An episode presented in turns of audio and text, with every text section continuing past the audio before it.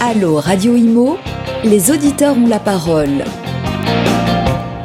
Chers amis de Allo Radio Imo, bonjour et bienvenue à tous. Bien évidemment, vos questions sur Radio Imo et nos experts pour y répondre, comme chaque semaine. Aujourd'hui avec nous Gilles Parent. Bonjour Gilles. Bonjour. Comment ça va? Très, En pleine très forme, hein? Bonjour. Exactement, Hein? toujours. Bonjour la France. Exactement. Magnifique. Bon, Gilles Parent, directeur général de l'immobilière Parent à Vanves, Châtillon, ici les Moulineaux, Paris 15e, bientôt toute la France, qui sait, on ne sait jamais. et puis non. bien sûr des agences réunies, hein, euh, que Exactement. l'on connaît bien sur euh, Radio Imo. Un super groupement. Absolument, et que l'on aime beaucoup. Et puis Stéphane Laroche, courtier en crédit immobilier, bonjour. Bonjour à tous. Merci beaucoup d'être là. Avicap à Boulogne-Billancourt et ici les Moulineaux. Comme vous êtes girondin, on va commencer par vous. Ah ben oui, ben, Pas de souci, entre y a girondins. Désolé, hein. euh, bon, allez.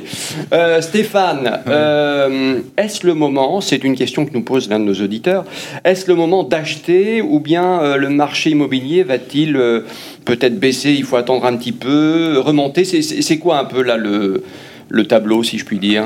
Alors la, la boule de cristal euh, nous fait dire qu'il il faut rester prudent, euh, Ouais. mais sans forcément euh, retarder un projet quand il est mature euh, pour, bah, pour le réaliser, parce que il faut se loger, c'est quand même un- une priorité de pouvoir se loger.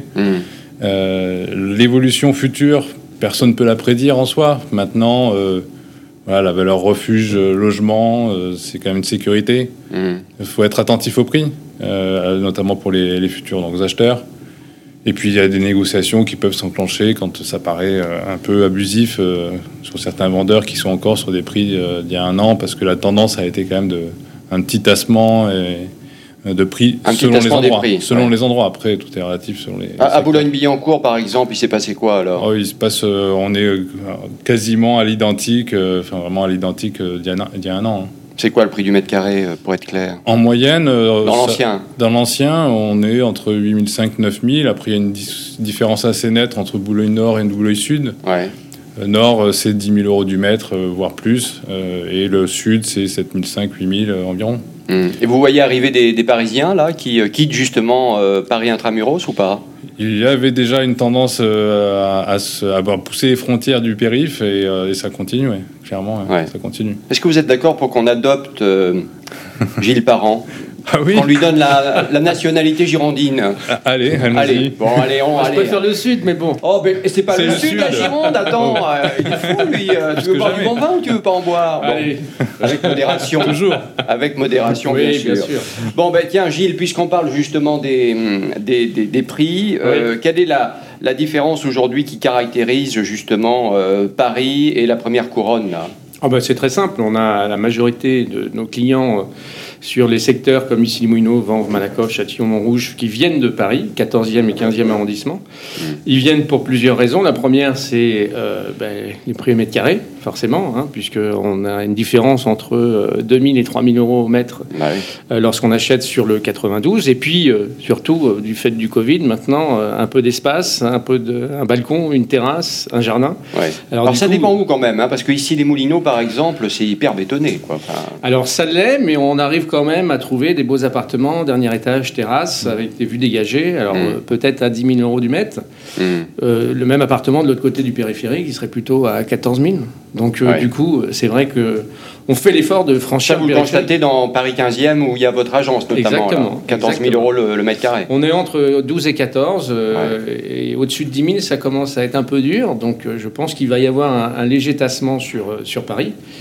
Et puis, ben, je. Ben, Il y, a- il y a un auditeur qui, qui nous demande justement quelle est la, la- la ville où il faut partir pour être bien et pas trop payer, euh, enfin pas payer trop cher en tout cas, euh, son logement. Vous avez une idée, vous euh, Alors, Un conseil? C'est très amusant. J'ai pris le, le Nouvel Obs ce, matin Ouais. et euh, dessus, en fait, on a, on a une comparaison pour un, un achat à 265 000 euros environ. Mhm. Qu'est-ce qu'on peut obtenir? Alors, Alors, ce qui est très amusant, c'est que je l'ai sous les yeux. On a Paris 25 mètres carrés, Saint-Étienne 182 mètres carrés, Marseille 81 mètres carrés, Rennes 69, Reims 100. Je vais m'arrêter là. Mais ça veut dire tout simplement que, effectivement, Paris a un peu flambé pendant, on va dire, 5 ans. Aujourd'hui, euh, ben, c'est beaucoup plus calme qu'auparavant. Il y a plus de biens sur le marché qui arrivent. Et beaucoup de Parisiens, du fait du Covid aujourd'hui, ont compris l'importance du logement. Ah et donc euh, décident de quitter Paris pour aller en, province. Le plus important, c'est le moyen de transport, puisque le but, c'est quand même de pouvoir être entre 3 euh, heures, 2 heures ou 1 heure en fonction de son travail. TGV ou, avion, mais en tout cas, voilà, il faut trouver le bon moyen, effectivement. Donc il faut, faut que le lieu soit relié véritablement quand même à à la capitale. À la capitale. Et puis le télétravail a fait en sorte que l'organisation, euh, on va dire, familiale est complètement différente euh, il y a quelques années. Hein. Bon, bah alors tout ça c'est bien, mais alors au niveau des taux, moi j'ai vu euh, justement les taux remonter un tout petit peu là il y a, quelques, quelques jours, et c'est une des questions qui nous est posée. est-ce que les taux vont remonter pour de bon, ou bien est-ce que c'est juste un frémissement et ça va pas aller plus loin Je sais pas, Stéphane Laroche. Les taux, je pense, vont rester encore durablement bas. On est quand même euh, sur une situation économique qui va nécessiter un, soutien général euh, des, banques centrales notamment, donc forcément des taux qui resteront bas, mhm. même s'il y a eu une tendance euh, légère à la hausse ces dernières semaines liée aux taux américains. Donc ça, a eu une répercussion sur les taux européens. Maintenant, mhm. les banques françaises bah, restent quand même sur des niveaux de, de taux très bas. Aujourd'hui, on est sur des taux moyens à 1% sur 20 ans donc extrêmement bas hors assurance. Donc euh, après euh, l'évolution future, quand tout va bien redémarrer, oui, c'est possible que ça redémarre un peu avec de l'inflation, par exemple. Maintenant, euh, mm. on est encore dans une situation hyper avantageuse pour les, pour les acheteurs. Et ça nous aide. Hein. Bah oui, j'imagine. C'est un bon soutien. C'est évident, c'est évident. Bah tiens, vous, Gilles, vous venez d'emprunter à un taux de dingue. Ah oui, mais moi, c'est des conditions un peu spéciales. Ah bon? Pourquoi? Vous êtes qui? Je comprends pas. Bah personne, je suis simplement Gilles Parent. Non, c'est simplement parce que, euh, en fait, je suis tombé sur une banque qui m'a demandé de placer une partie de la somme qu'il me prêtait sur de l'assurance vie. Donc euh, c'est vrai que c'est plus facile euh, lorsqu'on a de la trésorerie. Non, mais s'ils le font avec vous, ils le font avec plein de Français. Oui, mais c'est plus facile lorsqu'on a de la trésorerie, et Stéphane peut le dire. Oui, bien sûr. Euh, Ou des placements, c'est plus facile de trouver un prêt. Maintenant, c'est vrai que le, Non, mais vous, vous avez eu quoi Du zéro Alors j'ai eu des 0,60. Incroyable. Voilà, c'est hallucinant. Oui, mais plus quand vous rajoutez l'assurance, on est un peu plus de 1, mais mais c'est quand même très très bas, effectivement. effectivement. Bon, ben bravo. Hein, mais bon, il y a beaucoup d'apports et il y a des placements. Maintenant, le primo-accident qui arrive, Stéphane peut le dire, hein, euh, qui arrive avec 10% ou 15% d'apport et qui prend sur 20 ans, peut pas avoir ces conditions-là, c'est évident. Est-ce que les banques d'ailleurs font de la, de la sélection? C'est ce que demande un auditeur là, de Radio Imo, parce que lui-même euh, se trouve confronté à ça visiblement. Est-ce qu'il y a une sélection, malgré le fait que les banques aient euh, desserré l'accès au crédit, on voit qu'il y a quand même des, des petits problèmes? Alors oui, il y a, effectivement dans les situations qui peuvent être un peu atypiques selon la, la typologie de contrat. Euh, c'est-à-dire qu'aujourd'hui, les banques regardent essentiellement du CDI, des personnes en intermittence, par exemple, qui étaient acceptables jusque-là, c'est beaucoup plus compliqué. Euh, des travailleurs non salariés, ça l'est aussi. Maintenant, c'est plutôt 5 ans de bilan plutôt que 3 euh, comme auparavant. Mm. L'apport est un des critères forts pour justement limiter l'exposition de la banque quand elle s'engage sur le, financement. Et, un critère fort, c'est-à-dire un exemple bah, C'est minimum les frais de notaire à, apporter euh, et euh, en moyenne 10% en plus euh, sur le prix de, vente, mmh. d'achat. J'ai le cas d'ailleurs, j'ai le cas d'un client qui nous a fait une proposition qui auparavant était finançable, hein, puisqu'il avait une attestation de son courtier justifiant qu'il était finançable. La seule chose, c'est que j'ai fait vérifier par un autre courtier, bien entendu, et euh, en fait, il y avait deux cas euh, qui étaient négatifs dans son dossier. Le premier, c'est qu'il y avait très très peu d'apports, c'est-à-dire qu'il y a à peine 10% d'apports, et ce sont des primo-accédants. Et le deuxième, surtout, c'est que travaillant dans un hôtel qui est fermé actuellement, eh bien, euh, la personne est ah en chômage partiel, et on n'a aucune visibilité de reprise, puisqu'il parle de confinement pour Paris, bah que ce soit le week-end. Mmh. Ou... Donc, du coup, la banque et le courtier m'a dit très peu de banques vont prendre le risque de financer cette personne, même si il y a un courtier qui dit que c'est réalisable, c'est très très peu possible. Ah oui, on a une sélectivité liée au secteur d'activité euh, de, des salariés qui empruntent. Et, euh, donc, on se retrouve avec des pilotes de ligne qui avaient un très bon salaire. Il faut savoir qu'il y a quand même 600 pilotes aujourd'hui qui sont au chômage en France. C'est fou. 600 pilotes de ligne qui sont au chômage, qui doivent même se, se payer. Vous savez, il faut rester euh, à niveau et donc il faut continuer à faire des stages euh, dans des simulateurs. C'est à leur charge. Non mais vous voyez, donc euh, c'est très compliqué. Mais des gens comme ça qui avaient un salaire extraordinaire quelque part par rapport évidemment à la moyenne et à qui on dit non, vous n'aurez pas votre, euh, votre prêt immobilier. Euh, C'est Ouais. assez hallucinant quand même. hein, comme- Et à l'identique, les, les banques regardent encore plus qu'avant le, le mode de fonctionnement des comptes. Parce que bah, forcément, s'il y a moins de revenus, il peut y avoir des tensions sur les, les Ah, relevés bien de compte et, euh, regarde beaucoup le reste à vivre. et le reste à vivre et, euh, et le nombre d'emprunteurs, s'ils sont seuls ou, ou deux, par exemple. Donc, euh, voilà, Bon, on va continuer de parler de, de tout ça. Euh, Gilles Parent, pour euh, avancer un petit peu, euh, une autre question sur le Airbnb. Euh, quelle est la situation justement de ces logements Airbnb qui accueillaient les touristes mais il n'y a plus de touristes euh, depuis un an maintenant. Donc, euh, quelle est la situation là à Paris, en région parisienne? Alors, je vais prendre l'exemple d'un de mes propriétaires pour qui on louait un, un deux pièces à 1000 euros par mois, qui, euh, ben, pour lui, trouvait que c'était pas assez. En plus, le plafonnement des loyers sur Paris, dans le 15e, et euh, ben, lui faisait faire en sorte qu'il louait entre 850 et 900 euros, donc euh, moins que ce qu'il avait avant. Donc, il a Ouais. décidé de faire du Airbnb, de passer, euh, ou à Britel, je crois, de passer par euh, une conciergerie et de louer 1000 euros la semaine. Voilà. Donc Ouais. ça, c'était il y a deux ans. Ouais. En disant, je vais, moi, Quand tout allait euh, bien, oui. me débrouiller, je vais gagner beaucoup plus que ce que vous me faisiez gagner, et puis ça va être beaucoup plus simple, je donne ça à une conciergerie, on n'en parle plus. Sauf que ce même client, je l'ai vu il y a exactement un mois et demi, qui était en train de pleurer et de se lamenter, puisque euh, depuis quasiment un an et demi, il a un taux d'occupation qui est de même pas de 20%. Ce qui veut dire que euh, ça fait un an qu'il a la banque qui lui court après pour rembourser l'équivalent de 2500 euros. Bah là, par il mois. perd du pognon. Quoi, hein, Et là, euh, on a mis en vente son bien, sauf que pour le récupérer, euh, sa mise de départ, sa mise de fonds, plus les travaux qu'il a engagés pour faire ses, pour louer, Mhm. eh bien, euh, aujourd'hui, il est en perte de 250 000 euros. Voilà. Ah donc, oui. Donc, euh, euh, c'est clair que euh, l'histoire du Covid n'a pas été une bonne chose dans cette situation. Et je parle de, de certains de mes confrères qui sont, par exemple, dans le 18e à Montmartre, pour pas les citer, Brismoise, Hum. qui fait des- effectivement des locations et qui a vu beaucoup de ses propriétaires qui s'est mis, sont mis à faire du Airbnb avec des touristes. Bon, aujourd'hui, il n'y a plus de touristes, donc euh, c'est clair que euh, ces propriétaires. Mais ça veut dire quoi? Ça veut dire qu'il y a beaucoup de propriétaires qui vont se, se retrouver dans la situation de, de votre client. Ah ben euh, il y en ouais. a déjà beaucoup. Il, y a- Ouais. il y a- il suffit de lire la presse, il suffit de regarder ce qui se passe, il y en a beaucoup. Alors, ceux qui étaient propriétaires il y a un moment, qui n'ont pas trop Alors de... certains essaient de, de- de remettre ça en location classique, euh, j'ai vu aussi. Oui, mais alors je vais vous donner, j'ai- eu le plaisir de participer à une émission où euh, effectivement, on regardait dans le 18e, il y avait 280 ou 290 logements en deux pièces meublées en proposition. Juste en deux pièces meublées, pour vous une idée. Donc aujourd'hui, euh, c'est clair que, un, euh, les candidats sont de moins en moins là, et de deux, euh, les loyers, sont, sont, même s'ils sont plafonnés, sont quand même chers, et de trois, il n'y a plus de touristes. Hmm. Donc aujourd'hui, c'est clair qu'il n'y a plus de touristes, il n'y a plus d'exposition, donc il y y y a moins de personnes qui viennent sur la capitale. Et c'est vrai que malheureusement, si on a euh, euh, un crédit à rembourser ou un montant qui est quasiment équivalent de ce qu'on espérait euh, en, en louant sur sa plateforme, bah, aujourd'hui on est dans une panade monstrueuse. Ah oui. C'est évident. Bon, euh, encore une petite question d'un auditeur de Allo Radio Imo. Peut-on se fier à une estimation immobilière en ligne? Et il y en a de plus en plus. Extraordinaire. J'adore ce type de questions. C'est J'adore. Ah oui, j'adore parce que euh, souvent je vois euh, sur des sites internet estimer votre bien immobilier en 4 clics. Ah ben moi je l'ai fait. Voilà. Alors, Ben, c'est amusant. à faire. alors oui, alors c'est effectivement c'est très amusant, mais c'est comme si j'avais une maladie et il me disait au lieu d'aller voir le médecin, je vais faire, je vais poser, on va me poser quatre questions, quatre clics.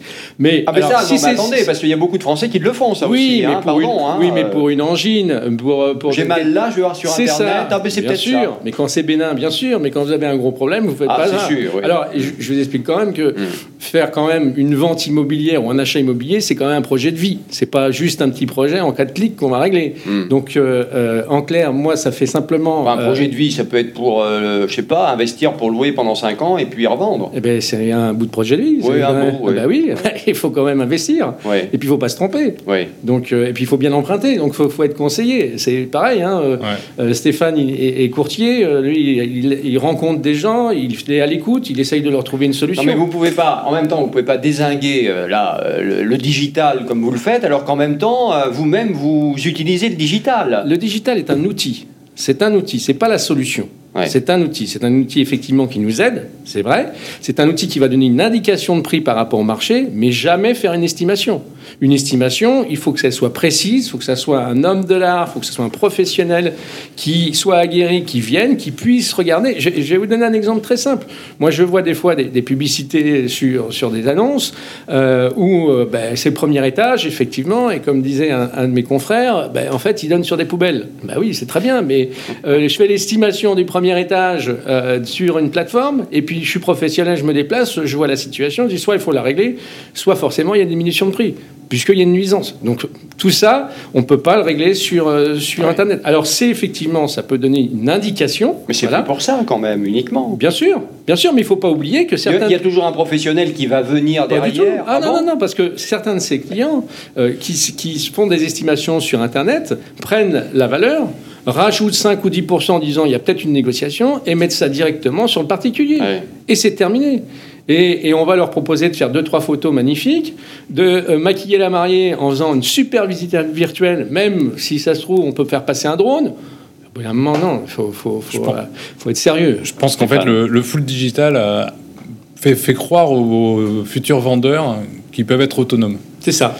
Et euh, en disant, je peux faire de la visite virtuelle, de l'estimation. En fait, je, je peux être quasi agent immobilier et Mm. me dire, je vais gagner sur, bah, sur cette marge-là et je vais vendre tout seul. Et la réalité, c'est que combien ont réellement été vendus en, en virtuel? Alors, très, très- très peu. Très peu. Et puis, et pas. puis il y, a- il y a certaines Et- plateformes. On a des chiffres, oui. Très Alors, peu. moi, j'ai pas les chiffres, mais Hmm. je peux Parce vous qu'il y en dire a que peu, je pense. il y a, y a certaines peu. plateformes qui euh, se lançaient en start-up avec des, des honoraires à 1990 euros. C'est impossible. Quand on vend un bien à un million d'euros, ne serait-ce que moi, simplement, j'en ai pour 1500 euros de frais. Euh, simplement en faisant les visites, en faisant venir Hmm. un photographe professionnel, en faisant des annonces, en faisant un montage, en faisant les, les- les diagnostics. Donc, c'est pas possible. Hmm. Donc, euh, ces plateformes ont disparu ou ont monté leur prix à 6 000 ou 7 000 ou 8 000 euros. Bon, bref. Et euh, de l'autre côté, euh, ben, vous avez le particulier qui avait, n'oublions pas quand même, il y a, il y a 5-6 ans, 50% de part de marché. Aujourd'hui, selon les pourcentages et les sondages, on est entre 31 et 35%. Pourquoi moins Bah, Tout simplement parce que avec la loi SRU, la profession s'est professionnalisée et aujourd'hui, le particulier a beaucoup de difficultés pour vendre. Non, mais de toute façon, plus de 70% euh, des ventes en France se font euh, via euh, les professionnels. Ben oui. C'est ça qui est important. Ben oui. Et pourquoi? Ça, ça ne cesse de monter, donc Ben c'est oui. plutôt bien. Ah ben justement. Donc ça, c'est bien une indication. On ne peut pas faire une estimation pour répondre à cet auditeur en ligne. C'est une indication qui Ouais. va permettre d'avoir et de se projeter. Mais s'il veut réellement une évaluation précise et professionnelle, il faut que le professionnel se déplace. Bon, nouvelle question d'une auditrice de Allo Radio Imo. Et ça, c'est pour Stéphane Laroche. Doit-on prendre obligatoirement l'assurance de prêt auprès de la banque ou comment négocier l'assurance emprunteur? Voilà.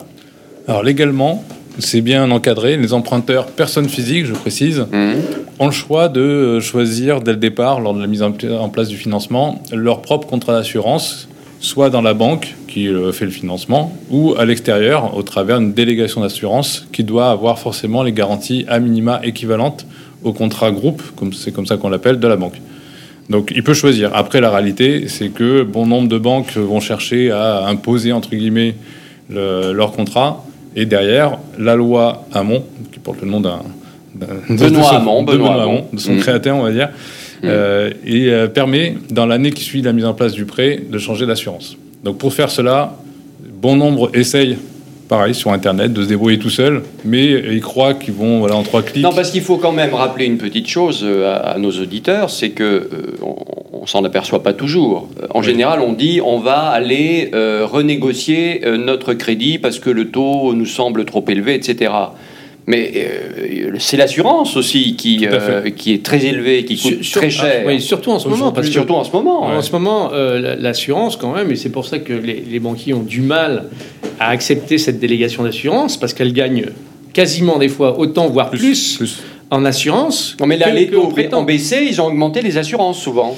Oui, parce qu'ils gagnent. Ils gagnent sur les assurances. Donc, si on, on fait une délégation et si le client ben, emprunte euh, euh, dans une banque mais prend l'assurance ailleurs, ben, la, la banque gagne beaucoup moins. Donc, elle est moins motivée pour prêter à ce client. Mais Stéphane, on peut venir vous On voir peut. pour, pour négocier ça, pour faire baisser, pour trouver en fait. euh, Exactement. oui. Pour optimiser à la fois le coût et les garanties, parce que parfois on a des meilleures garanties que les contrats groupes. Ouais. pour justement optimiser euh, le coût et la, garantie de l'assurance. C'est comme l'estimation. C'est exactement la Il même suffit chose. pas d'aller sur Internet, regarder euh, les assurances et dire je vais me débrouiller tout seul. Il faut aller voir un professionnel pour négocier et trouver la bonne J'ai solution. bon nombre de situations, les personnes me disent Ah, j'ai trouvé moins cher à tel endroit. J'ai oui, sûr. mais c'est pas les mêmes garanties, donc Mm. ça sera refusé.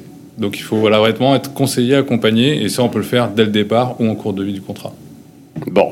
Non, mais c'est un peu important ce que vous dites parce que je crois qu'il y a beaucoup de gens aujourd'hui qui, euh, par rapport à la situation qu'ils vivent justement, se posent des questions, veulent une renégociation et s'aperçoivent pas que l'assurance c'est vraiment très important. Ah, ça Oui, puis- pèse euh, parfois, plus, enfin j'ai eu euh, plusieurs cas euh, récemment. Je suis sur un coût d'assurance, si je prends l'assurance groupe de la banque, supérieur au coût des intérêts. Ouais, non, mais donc euh, Donc, fou. euh, donc c'est important, ouais, très ouais, important. ouais. Bon, nouvelle question. Tiens, ben, pour revenir aux agences encore euh, et, et au digital d'ailleurs. Je suis euh, tout oui. Peut-on se fier à une agence en ligne? Ah, alors ça c'est une très bonne question. Alors il y a Mais agence. c'est une ligne. agence. Alors une agence en ligne parce que vous, par exemple, vous êtes aussi en ligne. Alors, oui, non, non. Aux non, agences. ah, Non, à la fin de cette question, je vois très bien ce que c'est- c'est- où elle venir. En fait, c'est des- c'est ce qu'on appelle les agences digitales. Ouais. Euh, alors, oui et non. Parce que euh, c'est c'est pas une réponse de Normand, mais presque. Euh, en fait, Pour un type du Sud, c'est bizarre c'est ça. réponse. Oui, mais moi, je suis d'origine parisienne, faut pas oublier. Ah oui, d'accord. Ça n'existe pas. Euh, oui, c'est ça. Euh, du- Tarigo, euh, non, j'ai rien C'est ça. Alors non, pour répondre sérieusement à la question, euh, en fait, une agence digitale, une- la définition, c'est une agence, c'est un agent immobilier qui a une carte professionnelle, qui a une caisse de garantie, qui a une responsabilité civile professionnelle, qui au lieu d'avoir une boutique sur rue avec des employés, décide de travailler dans son appartement. Voilà. Et du coup, va se servir de ces outils digitaux pour pouvoir vanter ses mérites et euh, faire la commercialisation des biens. En général, c'est un agent immobilier qui travaille sur son réseau, qui peu démarche en fait. Et euh, celui-là, c'est un vrai agent immobilier. On a par exemple l'exemple en ce moment où j'ai des professionnels que je connais, d'ailleurs, qui ont intégré, certains ont intégré d'ailleurs le groupement Agences Réunies, qui avaient une boutique euh, sur rue et du fait du Covid, ben, ils se sont retrouvés avec plein de collaborateurs qui se retrouvaient avec moins de travail. Donc, ils ont fermé, ils ont fermé littéralement et sont restés chez eux à travailler avec leur clientèle. Ça, ça ne me gêne pas et on peut se fier à eux parce qu'ils ont l'expérience, ils ont la, la capacité euh, professionnelle. Maintenant, vous avez certaines personnes qui, euh, soi-disant, euh, sont agents immobiliers, mais ne sont pas forcément agents immobiliers, sont mandataires. Alors, il y a des très bons et il y a des moins bons. Mais euh, il y a certains qui sont très bien formés, qui ont une expérience, et d'autres qui arrivent sur le marché. Et le souci, de temps en temps, c'est que ben, ils, essayent de faire de la publicité, récupérer un bien, faire deux, trois photos, et ils sont plus là pour ouvrir une porte, plutôt que euh, de conseiller valablement le client et de signer un... Non, mais ça, c'est un problème. euh, ce que vous dites là est intéressant, mais c'est un problème aussi de, de formation et de prise en main de la on, est part de la entièrement, marque. on est entièrement d'accord, et c'est pour ça que je dis il y a des bons. Il y a une marque dont le siège, je ne vais pas citer le nom, est à Toulouse, par Ah, exemple. Oui. Euh, bon, voilà. euh, en gros, en 48 heures, on vous forme, on vous donne un kit et vous repartez chez vous. C'est pas possible. Ben oui, mais c'est ce qui se passe. Oui, mais c'est pas possible. Donc moi, je veux bien qu'on dise il faut que nos biens soient entre les mains des professionnels, sauf que là, on voit quand même que euh, il y a des professionnels qui ne sont pas tant que ça. Je vais vous donner un exemple. Ça fait maintenant quasiment euh, 29 ans que j'exerce ce métier-là et il m'arrive de temps en temps de tomber sur un bien type maison, sur un beau terrain, euh, sur une commune comme Islimino que je connais par cœur, où je vais avoir, je ne peux pas donner la réponse immédiatement car je vais avoir le besoin de consulter un de mes confrères qui, par exemple, va me donner la possibilité des droits à construire sur cette maison-là pour déterminer une vraie valeur, qui est une valeur, la valeur réelle du bien et la valeur des droits à construire qui peut intéresser un promoteur. Eh bien ça, on ne peut pas faire ça en 48 heures en ayant un kit et repartir. Et ces gens-là ne peuvent pas signer de mandat, ces gens-là ne peuvent pas faire de compromis de vente, ces gens-là n'ont pas de signature, ne peuvent pas monter de financement, etc. etc. Donc, Mais vous allez sur les réseaux sociaux aujourd'hui, sur Facebook par exemple, euh, vous avez plein d'annonces qui vous arrivent pour devenir agent immobilier en deux temps, trois mouvements. mais c'est formidable. Mais il y en a plein. Mais oui, oui, oui, je sais. Allez voir, vous verrez, c'est Ah oui, hallucinant. je, je, je paye C'est hallucinant. Mais oui, oui, je sais. Bah oui, c'est c'est normal. C'est comme si moi, demain, je devenais agent immobilier. Oui, oui. Je suis pas sûr d'être aussi bon que vous. Honnêtement, je- bah, Ah, Après, je pense que la, ce qu'on vit depuis un an va, va générer une forme de régulation Oui. de ce type d'acteurs. ouais. euh, qui Oui. sont rentrés par opportunité, par facilité, en deux clics. Ouais, Il y en a qui e-learn- vont pas résister, quoi, qui de- vont voilà, disparaître. vous faites en deux jours votre e-learning, ça y est, vous avez la carte T ou autre. Ah, mais la, euh, moyenne, la moyenne sur certains gros réseaux, c'est 6 mois. C'est-à-dire qu'ils restent Ouais, 6 mois. voilà. Ah ils oui. sont bons. Ah bah ils restent Le pas. turnover. Ils restent pas. Et les, les- la moyenne Parce pour que les... tant qu'on n'a pas fait de vente, on n'a pas de sous. hein. Ah, rien du tout. Et la moyenne pour ceux qui sont corrects, c'est deux ventes par an. Hmm. En fait, c'est un système qui a été fait pour, euh, bah, par exemple, la femme du boulanger qui a plein de relations, euh, qui connaît du monde, ben, profite de ces relations pour justement dire, moi je suis agent immobilier, je vais pouvoir vendre ton bien et bénéficier de tous les services qui sont mis à disposition du réseau pour pouvoir commercialiser le bien. Ça, c'est très bien, ça ne me gêne pas. Ce qui me gêne, c'est celui qui ne va pas travailler correctement, euh, va pas conseiller valablement son client, mais il y en a dans toutes les professions. Oui, c'est oui. pour ça que je dis qu'il y a- il y, a des bons chez les mandataires. Je ne, je ne veux pas dire que les mandataires sont mauvais, et je pense qu'on va travailler ensemble dans le futur, parce qu'ils sont en train de se professionnaliser. Et là où certains se disaient, je sais pas quoi faire, je vais faire de l'immobilier, ben, ça change un peu. On a des anciens euh, professionnels de l'immobilier qui bah, se mettent à la retraite, qui arrêtent leur agence, et puis qui se disent, tiens, je vais mettre mandataire, parce que je, je- je connais quand même quelques personnes, j'ai un réseau depuis 40 ans, Mhm. et ben, je vais pouvoir les conseiller, et puis quelque part gagner quand même ma vie sur mes conseils. Ça, ça me gêne pas. Et ça, c'est en train d'arriver de plus en plus. Et c'est en train de se professionnaliser. Bon, Heureusement. très bien. Euh, quelles sont, tiens, les questions que je vais vous poser à vous deux d'ailleurs, euh, quelles sont les, les perspectives du, du marché pour 2021 Parce que euh, ces derniers temps, moi je discute avec vos confrères, tout le monde me dit oh là là, c'est du délire, euh, ça marche d'enfer, il n'y a même pas assez de biens, il y a plus de demandes que d'offres, euh, etc., etc. Je ne sais pas si c'est le cas partout. euh, C'est ce que vous constatez, Gilles Oui, ou pas alors moi, moi, je dirais que, euh, alors, comme dit Stéphane, j'ai pas de boule de cristal. hein. Moi, je, moi, la, mienne, je l'ai laissée à la maison. Pas Madame Soleil. Non, non, non, j'ai ni Monsieur Soleil. Donc j'ai tout laissé à la maison, mais ce que je veux dire, c'est que euh, il est clair que on a une chance folle, c'est que l'immobilier est le placement préféré des Français. Ouais. Donc Ça, c'est vrai. ça, c'est clair.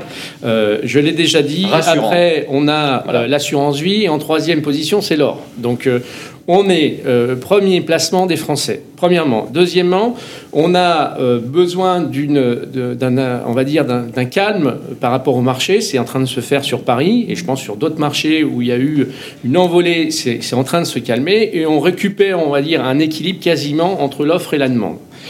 Mais tous les biens de qualité, quand je dis les biens de qualité, c'est que ceux qui ont des terrasses, qui ont des jardins, des maisons individuelles, ces biens-là vont garder, à mon avis, euh, des valeurs certaines, voire un peu d'augmentation, parce que les Français ont compris le besoin de se loger et surtout de se bien loger.